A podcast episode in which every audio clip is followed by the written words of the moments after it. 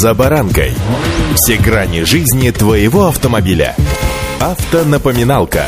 Комментарии экспертов. Советы по обслуживанию автомобилей в программе «За баранкой». История хранит в себе очень много интересных фактов. Полистать страницы умных книг бывает очень удивительно. А вот и вы сегодня наверняка удивитесь. С вами «За баранкой» Александр Карпов. Здравствуйте. Автолегенды.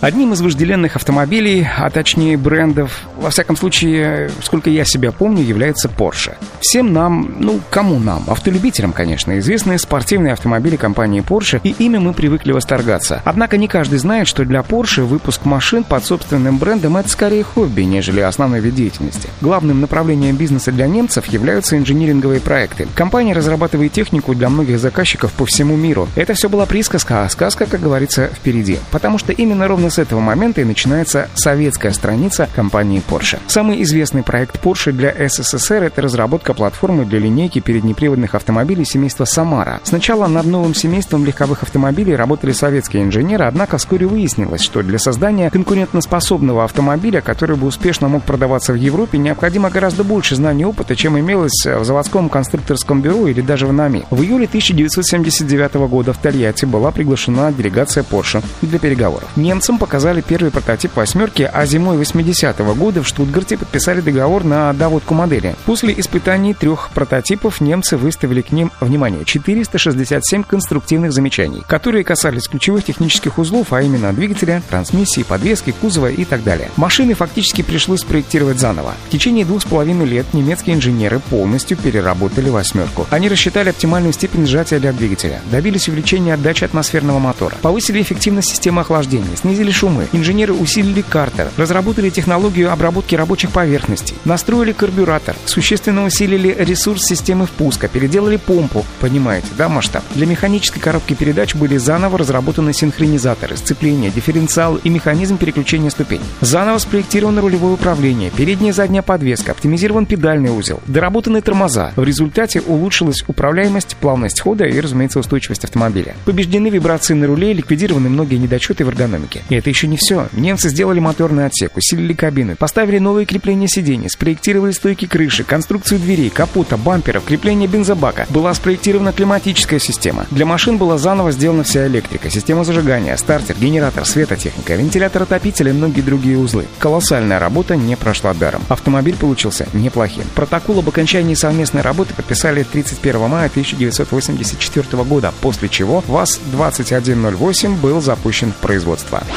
Автолегенды.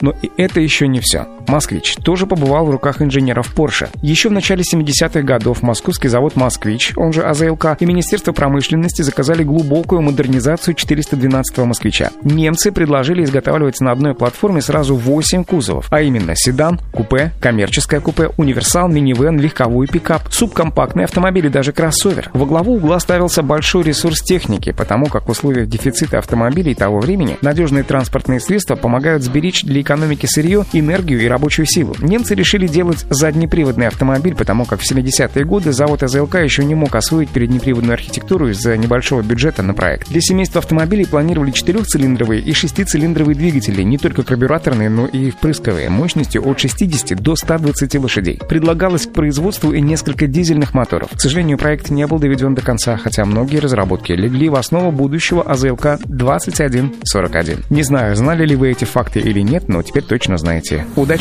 «За баранкой».